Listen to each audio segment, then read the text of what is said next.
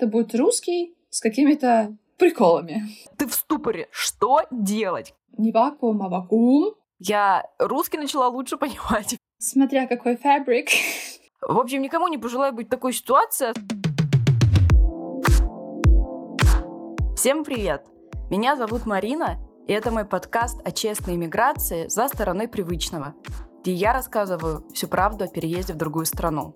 Шесть лет назад я села в самолет до Праги, где началась моя непростая, но интересная жизнь иммигранта.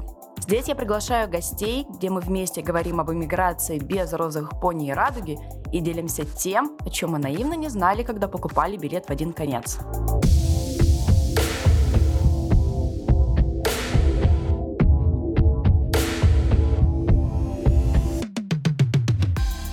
Хотели бы вы когда-нибудь узнать, что же происходит в голове у человека, у которого два родных языка? Или который знает пять языков и может спокойно переходить с одного на другой? Вот у меня сейчас как раз есть такая возможность. Сегодня в гостях подкаста девушка с прекрасным именем Штефани. Штефи билингв, и у нее два родных языка – немецкий и русский, при том, что родилась и выросла она в России. А еще Штефи училась в Норвегии, знает пять языков и преподает немецкий. Штефи, привет! Привет! Привет, привет! Очень рада быть здесь сегодня. Uh, да, меня зовут Штефи, я, как уже было сказано, билингв, полиглот, uh, и вообще я еще, в самом деле, лингвист. То есть, uh, да, моя жизнь связана очень тесно с языками. Наверное, немножко расскажу о себе.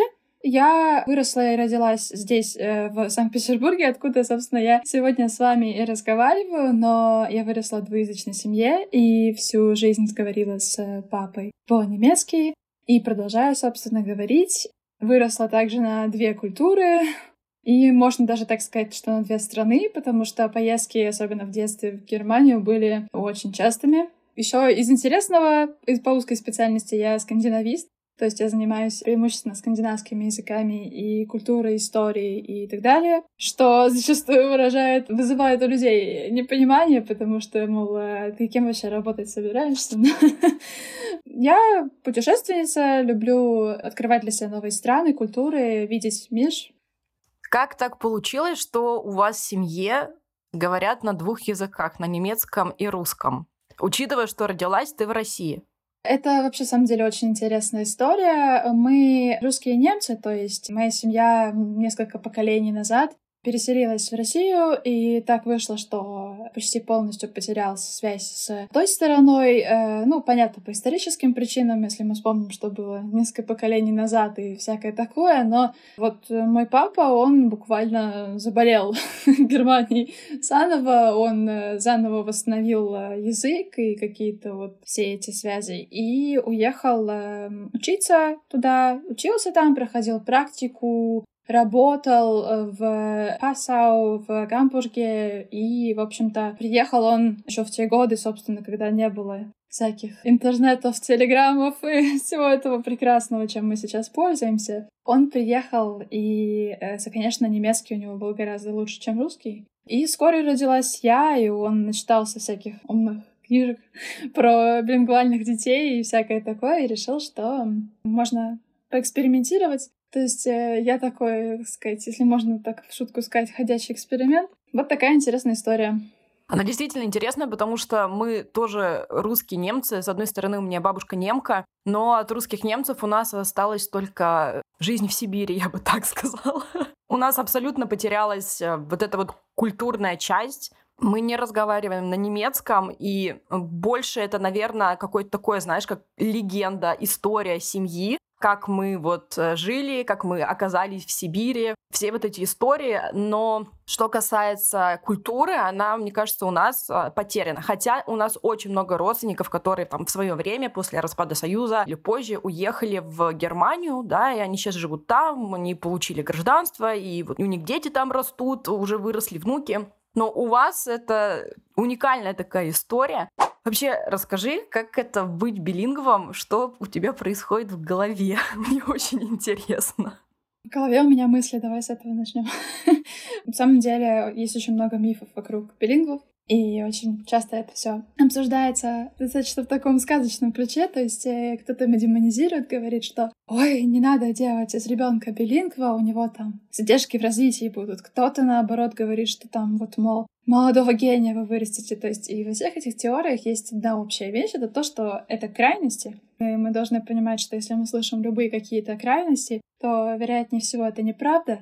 Что про меня, то да, конечно, у меня есть некоторые фишки там, в которые, как мне кажется, отличаются от ребят с монолингвальным детством. Не потому, что кто-то хуже или лучше, а просто потому, что вот там мозг работает, на самом деле, по-другому. Я этого, в самом деле, не замечала и не знала. И я вообще всегда считала, что я максимально обычная, пока мне не стали говорить другие люди, что я что-то делаю необычно. И тогда я начала вот размышлять и как-то для себя открывать, вот читать какие-то статьи про билингвизм и смотреть, что там, где, как, э, что на меня похоже, почему что-то происходит и так далее. Что происходит в голове? Наверное, всех интересует вопрос, на каком языке я думаю. И это зависит от того, в какой языковой среде я нахожусь и какой язык больше использую. То есть, если я больше использую немецкий, я буду думать на немецком. Если я больше использую русский, я буду думать на русском. Но при этом второй язык все равно так или иначе будет входить в такую интерференцию с первым. То есть, например, сегодня у меня день, в котором у меня будет, не знаю, два созвона с немецким, Остальное время я говорю по-русски и занимаюсь датским сама. И да, как бы этот день я не буду мыслить преимущественно на немецком, но они будут смешиваться в голове. Это будет русский с какими-то приколами. Типа, а тебе не кажется, что это слово лучше сказать вот так вот? Ты упомянула одну вещь, что тебе начали говорить, что ты делаешь какие-то вещи не так. А какие-то вещи, что не так ты делала? Вот можешь привести какой-нибудь пример? Ну, самое простое, да, что приходит сразу в голову, я смешивала языки, сама этого не замечая. То есть, например, я брала условно немецкий корень и подделывала его под русскую грамматику. То есть вот эти вот мемы по типу, там, когда вы идете на урок немецкого, чё ж прыгать пошел, но вот в самом-то деле примерно Примерно вот так это все выглядело. У меня до сих пор есть большая проблема с ударениями в русском языке. Я прочитала, что это тоже может быть следствием билингвизма, потому что такая же проблема есть у моей лучшей подруги, которая тоже билингв, и такой проблемы нет у остальных моих друзей, которые монолингвы. Ну, такое домашнее, доморощенное кустарное исследование, но тем не менее. То есть я говорила в детстве, это было особенно сильно, то есть я говорила очень многие достаточно понятные простые слова, причем зачастую такие исконно русские, с каким-то совершенно странным ударением. Я путала ударение в фамилиях, которые были очень распространенными. У меня две гласные рядом значили, что это ударение, то есть типа там не вакуум, а вакуум. вот. В общем, такое, да. И еще, наверное, есть вот эта вот такая общая черта при билингвальности, это то, что очень хорошо развита многозадачность, и гораздо легче решать какие-то сложные задачи, когда их несколько, и оптимизировать вычленять что-то, что тебе нужно, и приводить что-то комплексное в какую-то стройную картину, чем решать одну задачу, которая вот такая точечная и последовательная. И это, кстати, тоже вот отмечали, но это как бы сложно связать сразу же, как только ты это увидишь с билингвизмом, потому что, ну, такое может быть по разным причинам, в том числе и личным, но я заметила, особенно с возрастом, что условно, если мне нужно решить одну задачу, и она даже не совсем простая, но она просто одна. Вот мне нужно что-то слушать, или мне нужно там что-то написать, или если я параллельно там не включу музыку или там не буду делать... Короче, если у меня не будет еще дополнительный источник информации, параллельный, то мне будет очень сложно решать вот эту одну задачу. И где-то я тоже прочитала статью, читала про билингов, узнала, что это у билингвов такая тема развита, потому что им нужно два канала, которые у них в голове бегут, как два языка. Очень интересно на самом деле. Я замечаю на себе, я не билингв, но в моей жизни присутствуют три языка. Да? Вот русский, мой родной язык, чешский — это какие-то бытовые вещи, и я работаю на английском. И я, допустим, замечаю, что если я сижу на работе, работаю, но при этом слушаю что-то там, подкаст какой-то, я начала замечать, что если подкаст на русском, и я слушаю в течение нескольких часов, я очень сильно устаю. У меня в голове потом она как будто распухает. Но если я слушаю на английском, недавно это заметила, мне гораздо легче. Видимо, потому что одна среда, я нахожусь вот в англоговорящей среде на работе, и у меня один источник язык, один источник информации, грубо говоря, на, на одном языке. И тогда у меня голова не распухает. Вот я интересно заметила. А у тебя наоборот, я думаю, может быть. А если у тебя два языка? Вот меня вопрос, кстати. Если у тебя одновременно два языка, ты, допустим, читаешь что-то на русском языке, готовишься, да, к экзамену, допустим, но при этом слушаешь что-то там на немецком или на другом языке. Тебе это легче или лучше, чтобы они все-таки совпадали, эти два источника по языкам?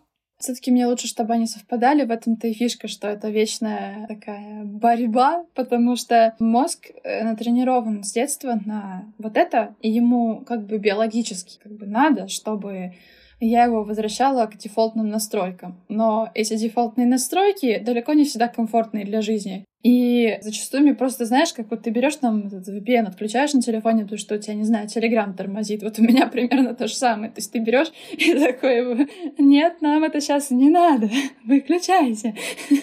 Поэтому, конечно, лучше, чтобы они совпадали, потому что, конечно, бывали в жизни ситуации, когда тебе приходилось параллельно обрабатывать два языка. Это комфортно первые там минут 15 ну, вот именно два родных языка. А потом начинается какая-то жуткая мешанина в голове, и воспринимать-то тебе их вообще ок.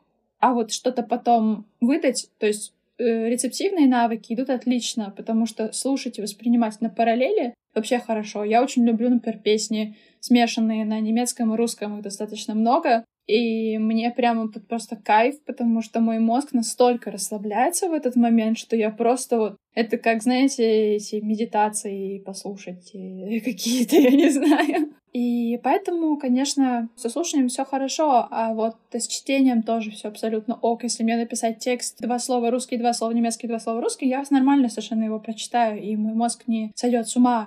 Но вот речь в такой ситуации, то есть если ты послушал вот эту смесь, а потом тебе нужно что-то самому сказать, то это все, это там вообще error 404 будет. Вот. У меня иногда бывает, что я говорю, говорю, говорю на английском, допустим, на работе, а потом мне одно слово в контексте, то есть в предложении выпадает русское. И я такая человеку говорю, блин, извини, не знаю, что это было. Просто поток речи, вроде все нормально, а потом хоп, и какое-нибудь либо чешское, сейчас тоже такое бывает, реже, чаще русское слово. У тебя бывает такое?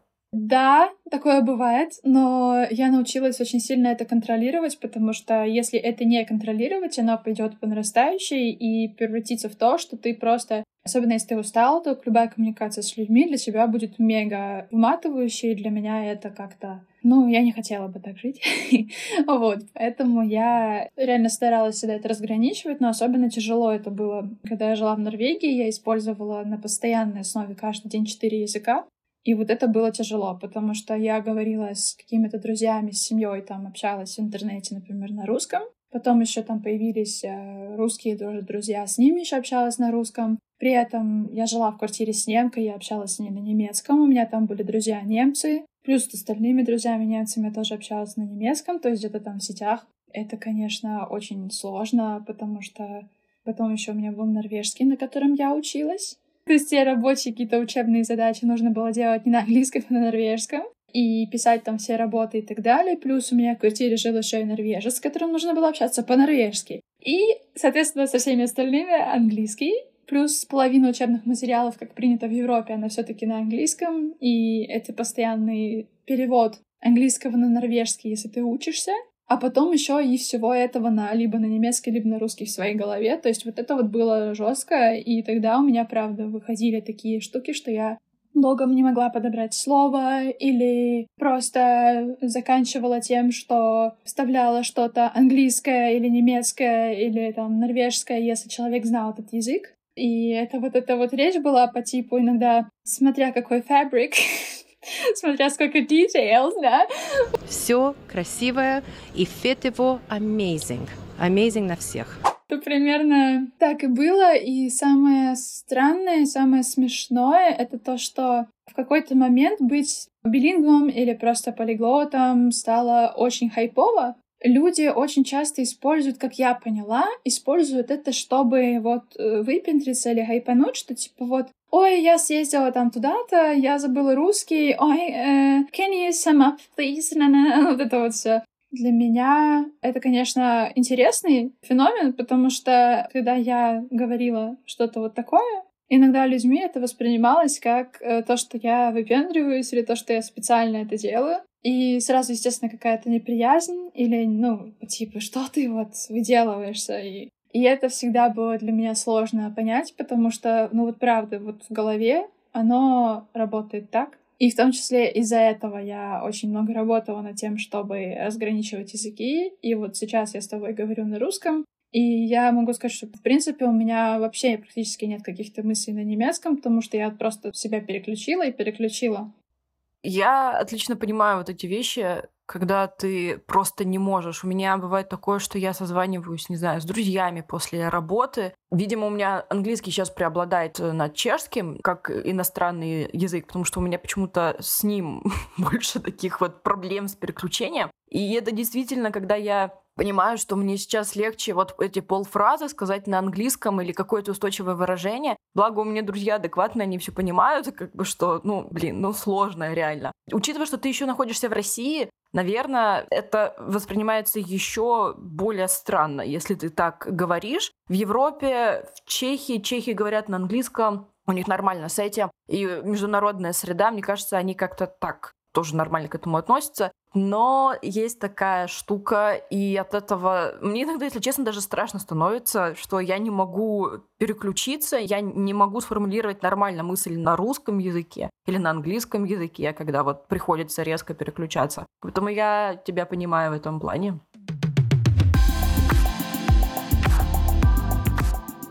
А скажи, как освоить два языка одновременно? Ты сказала, что у тебя папа начитался умных книжек и пошел ставить эксперимент на тебе, когда ты родилась. Расскажи, что делали родители, какое было окружение, как вообще им удалось в начале, я не знаю, в конце 90-х, начале 2000-х, да, вырастить билингва в искусственной среде в России.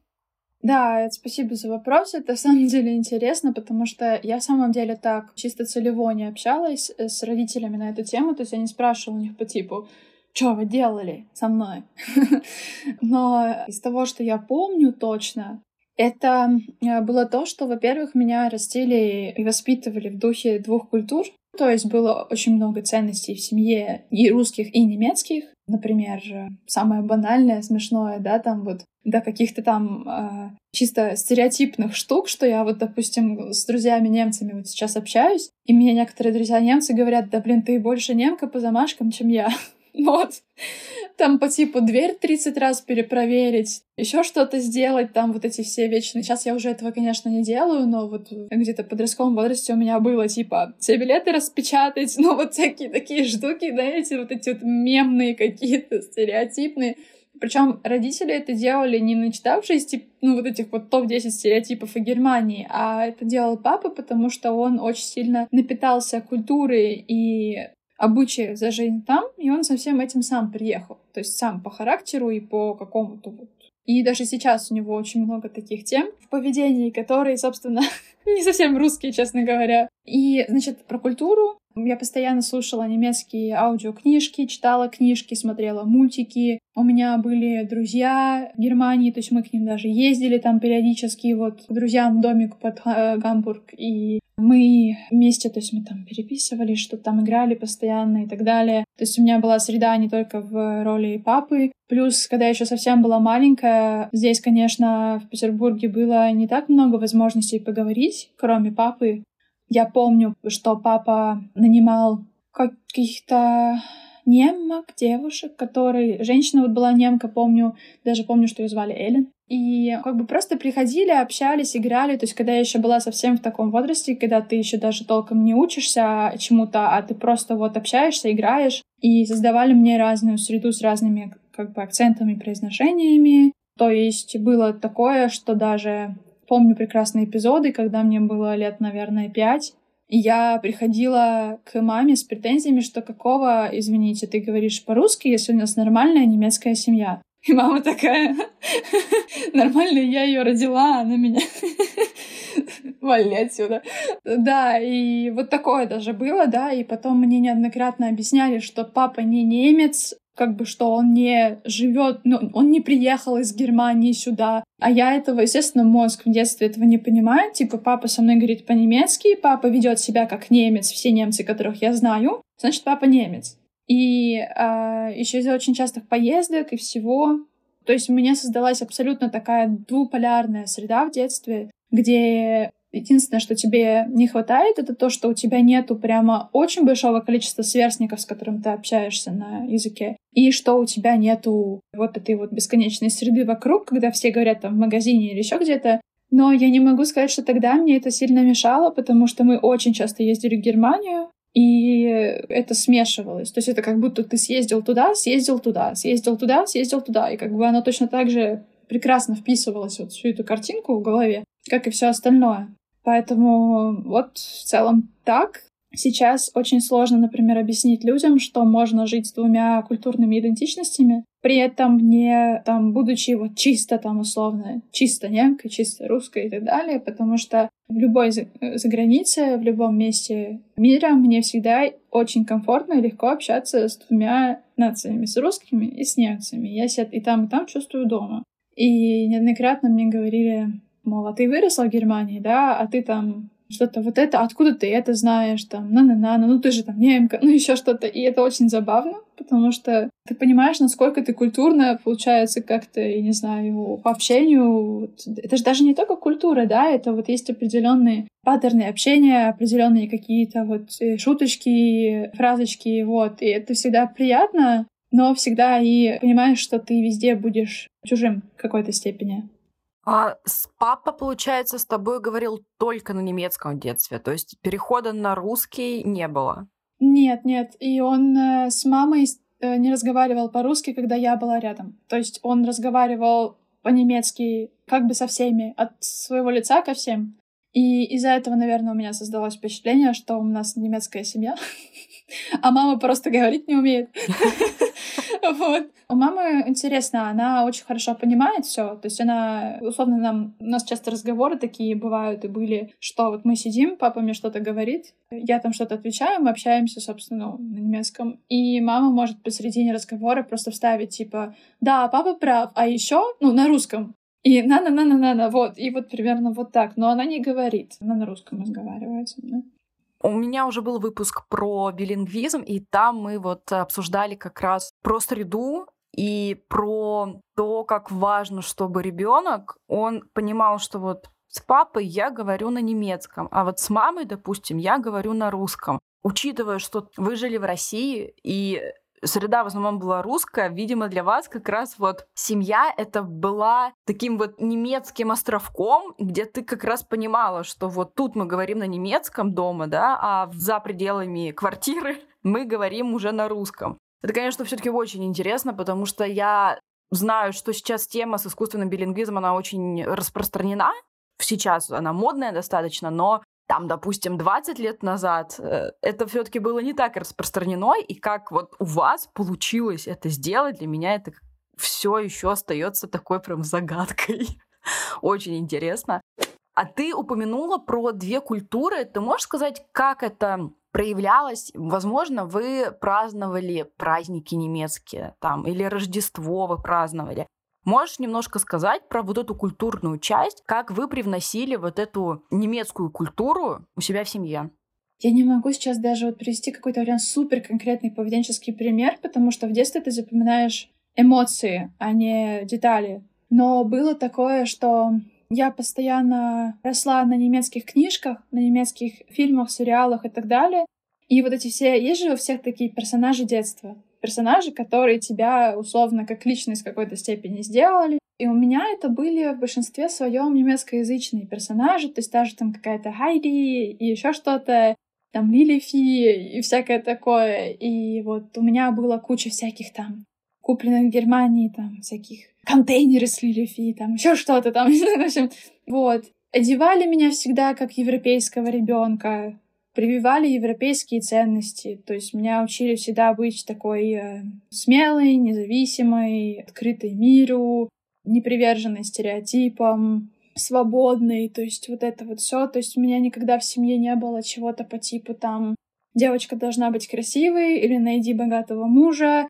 У меня прям очень это все ругалось. То есть даже когда я приходила с какой-то такой мыслью, типа, а вот там у девочки в садике там блеск для губ, на нее там мальчики посмотрели, на меня нет. Э, мне прям проводили лекции по типу блеск для губ, это не то, к чему, в общем, ну, всякое такое. То есть такие типично э, европейские ценности, вот.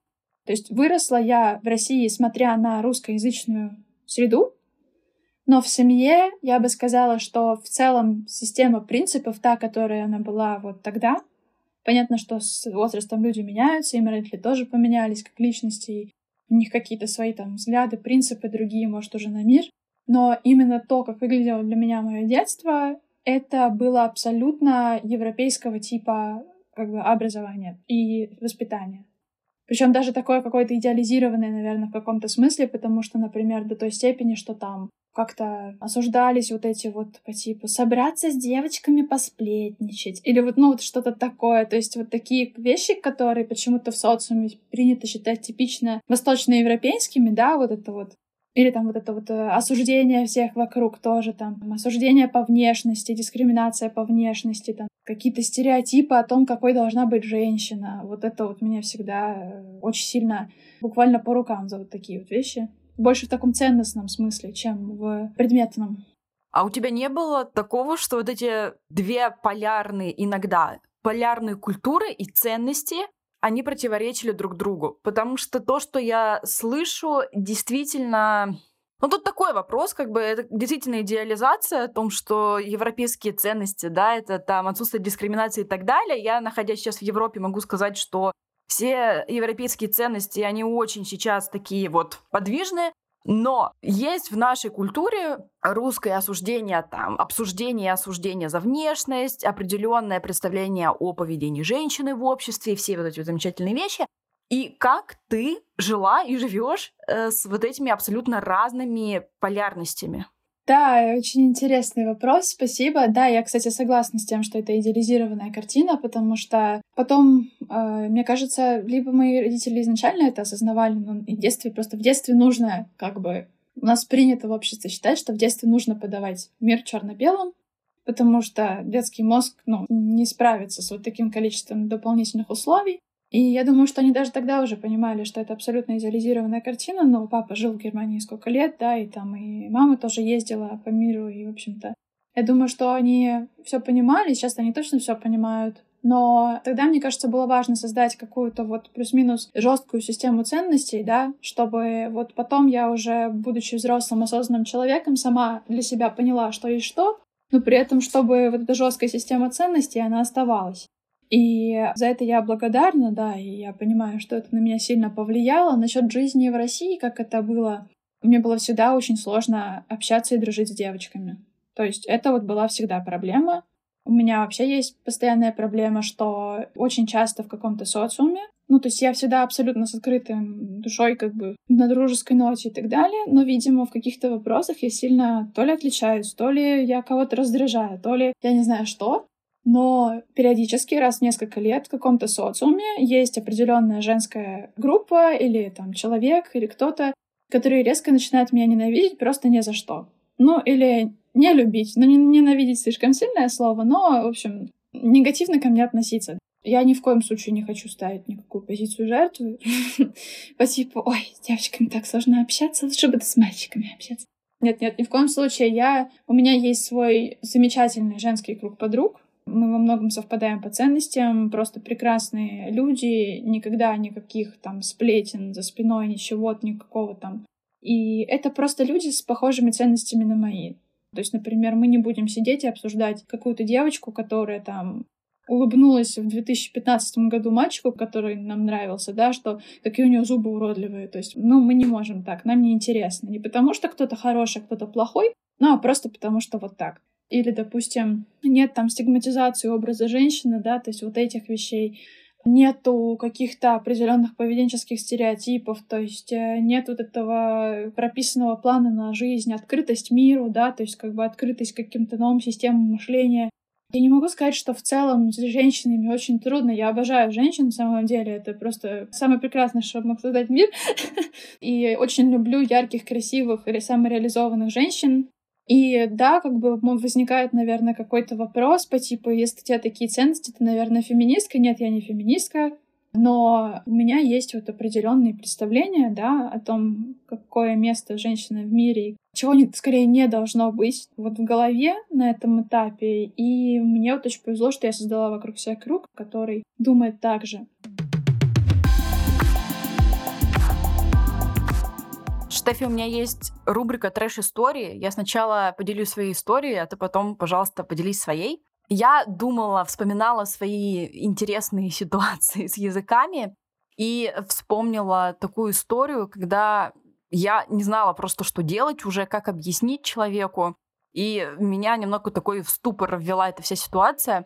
Я пару лет назад работала в Теско, это магазин продуктовый, на кассе, потому что я была студентом, нужны были деньги. Естественно, там разные покупатели абсолютно, от э, каких-нибудь там подростков до бабушек. И вот в один момент у меня покупательница была как раз такая бабушка. Я все пробила ей и говорю ей, сколько денег вышло. Она на меня смотрит, говорит, я не понимаю, я еще раз повторяю. А причем, когда тебе говорят, я тебя не понимаю, ты почему-то еще больше начинаешь говорить с этим uh, strong Russian accent просто. я ей повторяю. Она опять, она просто меня смотрит так вот и не понимает. Я ей уже показываю на монитор, что вот столько надо. Она, она, она на меня стоит. А я сижу, а я уже не знаю, как объяснить человеку, сколько вышло денег, сколько она мне должна дать стоит молодежь какая-то за, ней, ну как молодежь, ну, моего возраста, по, по сравнению с этой бабушкой молодежь. И я уже на них умоляющим взглядом смотрю, думаю, блин, ну скажите ей сколько. В итоге она решила просто отдать мне там тысячу крон, и уже там на меньше денег она купила, и я просто отдала молча ей эту сдачу. Но я хорошо помню такие моменты, это, в принципе, был не единственный такой раз, но вот когда мы вообще никак не смогли договориться, это был единственный. И в такие моменты действительно ты в ступоре. Что делать? Как объяснить еще человеку на английском? Да она не понимает на английском. На русском, ну, кстати, надо было, наверное, на русском попытаться, потому что, возможно, русский учила там 50 лет назад, когда он был обязательным. Эта ситуация, она... Я понимаю людей в такие моменты, я уже забыла просто, каково это, когда ты вообще никак не можешь объясниться с человеком, потому что, я уже сказала, английский, он тут, в принципе, везде, чешский я знаю, понимаю, говорю, и всегда была возможность объясниться с человеком. И я уже забыла эту ситуацию. Но эта ситуация, она так, такими флешбэками меня просто возвращает к той мысли, что очень многие люди сейчас находятся в процессе изучения языка, допустим, и у них языковой барьер, или у них недостаточно вокабуляр, и они начинают только делать твои первые шаги, и они просто вот не знают, как объясниться. В общем, никому не пожелаю быть в такой ситуации, особенно когда это твоя работа, и ты должен обслужить человека, но не можешь. Вот такая вот история. Расскажи, пожалуйста, свою историю, мне интересно, что же произошло? У меня была прям настоящая трэш-история. Когда я только приехала в Норвегию, я поселилась в общежитие, и нас там была, у нас была квартира из э, пяти комнат, и мы делили только кухню и, типа, вот, гостиную. Всех была своя комната, там туалет, душ. И жил у нас в квартире такой своеобразный молодой человек. Когда мы только приехали, нас заранее предупредили. Ну, вернее, когда я приехала, меня... Вот я вошла в квартиру, познакомилась с первыми ребятами. И до того, как я с ним встретилась, меня заранее предупредили, что он с приколом. Я думаю, ладно, с приколом так с приколом, мало ли разных людей не бывает. Человек оказался психически нездоровым. Он отказывался это, естественно, признавать, но это было абсолютно видно в поведении. Я не врач, конечно, я не могу ставить какие-то диагнозы, но это было совершенно не поддающееся никакой логике и даже никакому эмоциональному анализу поведения. То есть человек в один день был абсолютно одним человеком, в другой день другим.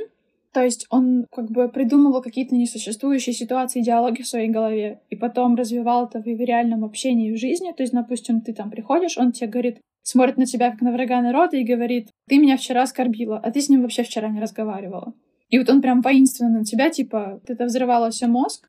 Но потом он начал вести себя с каждым днем все агрессивнее. То есть э, он, допустим, мы перестали уже почти звать друзей к себе каких-то или что-то. а, мы спросили один раз его, можно ли позвать двух друзей просто в настолке поиграть на кухне.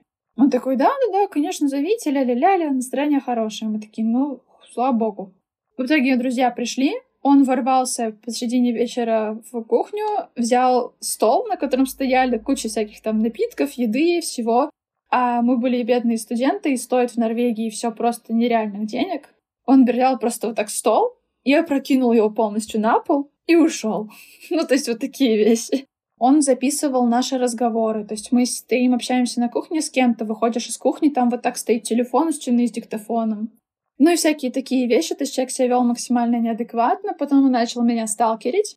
То есть он запомнил мое расписание дня и выходил с утра из своей комнаты и ждал меня на кухне каждый раз, когда я должна была туда прийти.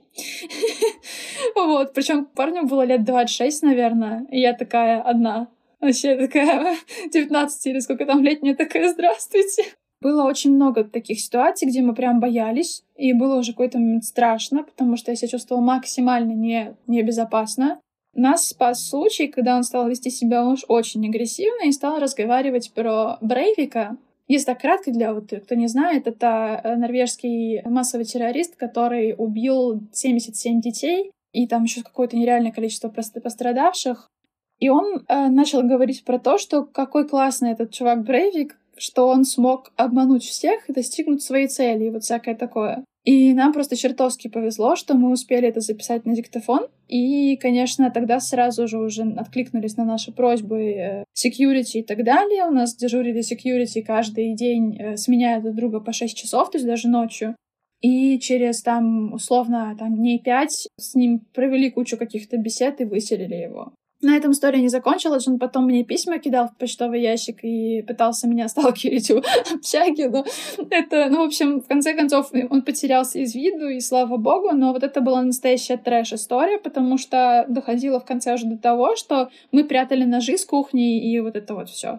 Но самое интересное в том, что я единственная в квартире на тот момент говорила по-норвежски. И меня еще постоянно пытались использовать как слуховой аппарат, когда к нам приходили security и разговаривали с ним, о чем они говорят.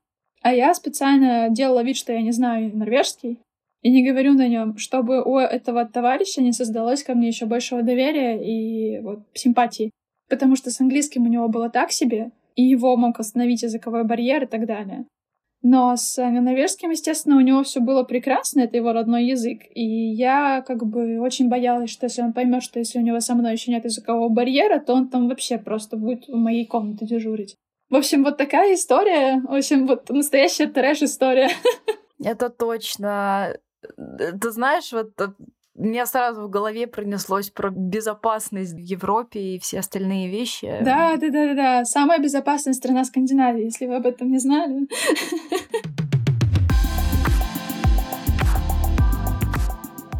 Ты сказала, что знаешь пять языков. Как ты смогла к этому прийти и вообще как ты переключаешься между ними? Да, это правда, как бы, чтобы вот знать, знать и разговаривать и что-то там делать на этих языках, да, это пять. У меня есть еще несколько языков, которые я знаю на уровне бытовых каких-то вещей и понимания того, что сказано, написано, но я их никогда не, не приписываю себе, потому что считаю, что это по типу, да, я там говорю на девяти языках, но по факту из них реально используешь ты и можешь использовать пять, поэтому пять. Как я к этому пришла? Начнем с того, что изначально по дефолту у меня было два, что мне облегчило сильно жизнь. По-английски я начала учить еще года в четыре, наверное. То есть достаточно рано. У меня был такой продвинутый садик частный, и там можно было уже с четырех лет вот этим всем заниматься. Плюс много путешествовали всей семьей, поэтому использовать не составляло труда. Мне как бы, ну, тоже в какой-то степени слегка подпихивали его использовать. То есть по типу, вот, сходи там купи там что-то на кассе, сходи там, спроси там, не знаю, полотенце на пляже, ну, ну и так далее. Поэтому английский, ну и потом он у меня начался в школе вообще с первого класса, поэтому, собственно, поехали дальше, дальше там всякие мероприятия, международные поездки, ну и все. Он как вот у меня есть, так и есть параллельно по жизни постоянно. А норвежский датский, четвертый и пятый, Норвежский я начала учить, когда поступила в универ, потому что скандинавистика, да, и основной мой язык — это норвежский, с которым я и все исследования провожу, и, собственно, на материале которого и диплом, и все остальное. И датский он пошел как второй скандинавский язык. Совсем недавно полтора года назад, но с датским все гораздо проще, потому что он похож во многом, во многом на немецкий и во многом на норвежский. Поэтому основная проблема с датским не в том, чтобы заучивать очень много чего нового и там входить в новую языковую систему, а в том, чтобы убедить свой мозг, что это не норвежский и не немецкий. Поэтому в целом, как я к этому пришла, да вот так, то есть это все произошло достаточно естественно. Я начинала учить еще итальянский, но, честно говоря, бросила, потому что поняла, что мне будет в ближайшее время негде его использовать, и тогда все усилия просто, ну, уйдут. Я понимаю написанный и устный шведский, но я на нем не разговариваю. Исландский я начинала учить. Очень красивый язык, замечательный просто. И это мне тоже дало то, что я его понимаю. То есть на слух 50 на 50, на письме я понимаю, что написано но я на нем, опять же, не особо не говорю, только так на уровне бытовых фраз, потому что я остановила изучение, э, там нагрузка была слишком большая, и я расставила приоритеты. В целом, вот такая история. Плюс два мертвых языка, которые я учила в универе, чисто ради исследовательских целей, то есть латыни. Old Norse его в русскоязычной практике называют чаще древнеисландский или древнескандинавский. Это прото-язык, от которого произошли все германские языки. Но они мертвые, естественно, поэтому, по сути, кроме науки и понимания структуры языков, они, в принципе, особо не нужны, поэтому я их никогда и не вписываю 5 и 5. Слушала тебя и тоже поняла, что мне чешский дал понимание польского, словакского, других славянских языков. Я русский начала лучше понимать в плане, откуда это появилось, это слово, почему, потому что я не лингвист, я никогда язык отдельно не изучала в плане как науку, да. И вот какие-то такие вещи, которые, я не знаю, откуда пошел этот корень, мы вообще не используем это слово больше, у нас оно как осталось, вот и осталось. Там, я не знаю, накладно, допустим. Я думала, ну, накладно и накладно, типа сложно. А потом оказалось, что в чешском наклады — это расходы, это вот груз, расходы. И я такая, так вот откуда, почему накладно-то у нас это? Можешь ли ты сказать, подтвердить или опровергнуть, что изучение других языков, оно тебе дается легче за счет вот билингвизма, за счет того, что с детства ты знаешь два языка? Да, это абсолютно так. Даже начиная еще со школьных времен у меня всегда было так, что, например, на английском я для того, чтобы выдать там тот же результат, что и кто-то там что-то учил, ну, не знаю, там, час, мне нужно было прочитать там три раза, потому что я строила все на аналогии с немецким. То есть у меня все изучение английского строилось типа вот это как в немецком, а вот это не как в немецком. И зачастую давала понимание слов. Тот же норвежский, датский, тот же английский, все германские языки, в принципе. Знание немецкого как родного дает интуитивное понимание слов, которые, по идее, ты знать еще не должен. А скажи, сколько лет ты в итоге проучилась в Норвегии? Ты полностью получила образование там? Это вообще интересная история. Значит, э, это изначально э, как бы как включенный, то есть двойной диплом планировалось. Это были университеты партнеры еще тогда, до февраля 22 года. Да, не знаю, как сейчас дела обстоят, по-моему, там уже что-то все так себе. Тогда план был такой, что я получаю как двойной, Потом возникло очень много личных и всяких разных других обстоятельств. Я там отучилась по факту 6 месяцев. И я приняла решение вернуться обратно в Россию, хотя я могла там остаться. Но вот так вышло, что я решила э, закончить здесь и потом уже, может быть, что-то конкретное, четкое, длительное делать там. То есть либо уже в Скандинавии, либо в других частях Европы. То есть это было осознанное мое решение. Что бы ты посоветовала тем, кто собирается учить языки? Есть очень много разных вещей, которые можно, конечно, посоветовать. Но первое, это, конечно, должна быть хоть какая-то мотивация, либо внешняя, либо внутренняя. То есть учить язык, потому что он редкий, и я хочу там выпендриться или учить язык, потому что он э, сложный, и это для меня челлендж, это зачастую занятие на пару месяцев максимум. Не стоит питать иллюзий, что вот такой ноте получится, да, то есть чаще всего это все таки язык, который ты учишь либо за, каких за какими-то практическими целями, либо за какими-то внутренними, то есть, э, допустим, там, не знаю, вот там у меня корни такие-то, я хочу этот язык выучить. Плюс посоветовала бы быть, что называется, я не знаю, как это, consistency. Его костюмы, смотря какой фабрик, смотря откуда приходит фабрик, смотря сколько details. Просто постоянство, дисциплина, да. Нужна дисциплина, это не просто там мотивацию нужно поднять. Нет, это действительно так, потому что если ты занимаешься одну неделю пять раз по часу, а другую неделю там по полчаса что-то там почитал, то ну, результаты будут тоже соответствующие, это нужно понимать. И, конечно, язык раскроет очень много разных страхов и психологических блоков, и это стоит тоже понимать, то есть в языке отображается абсолютно все, что происходит в вашей голове, зачастую даже больше, чем мы можем сами отследить. Э, это нужно понимать, что работа с языком по-настоящему такая длительная и сложная, это еще и такой слегка психологический трип в самого себя, где ты открываешь, почему там я вот там боюсь это сделать, почему там я не могу вот там себя здесь переключить, почему я стесняюсь этого. И вот зачастую это очень интересные такие инсайты и работа с собой, которые происходят.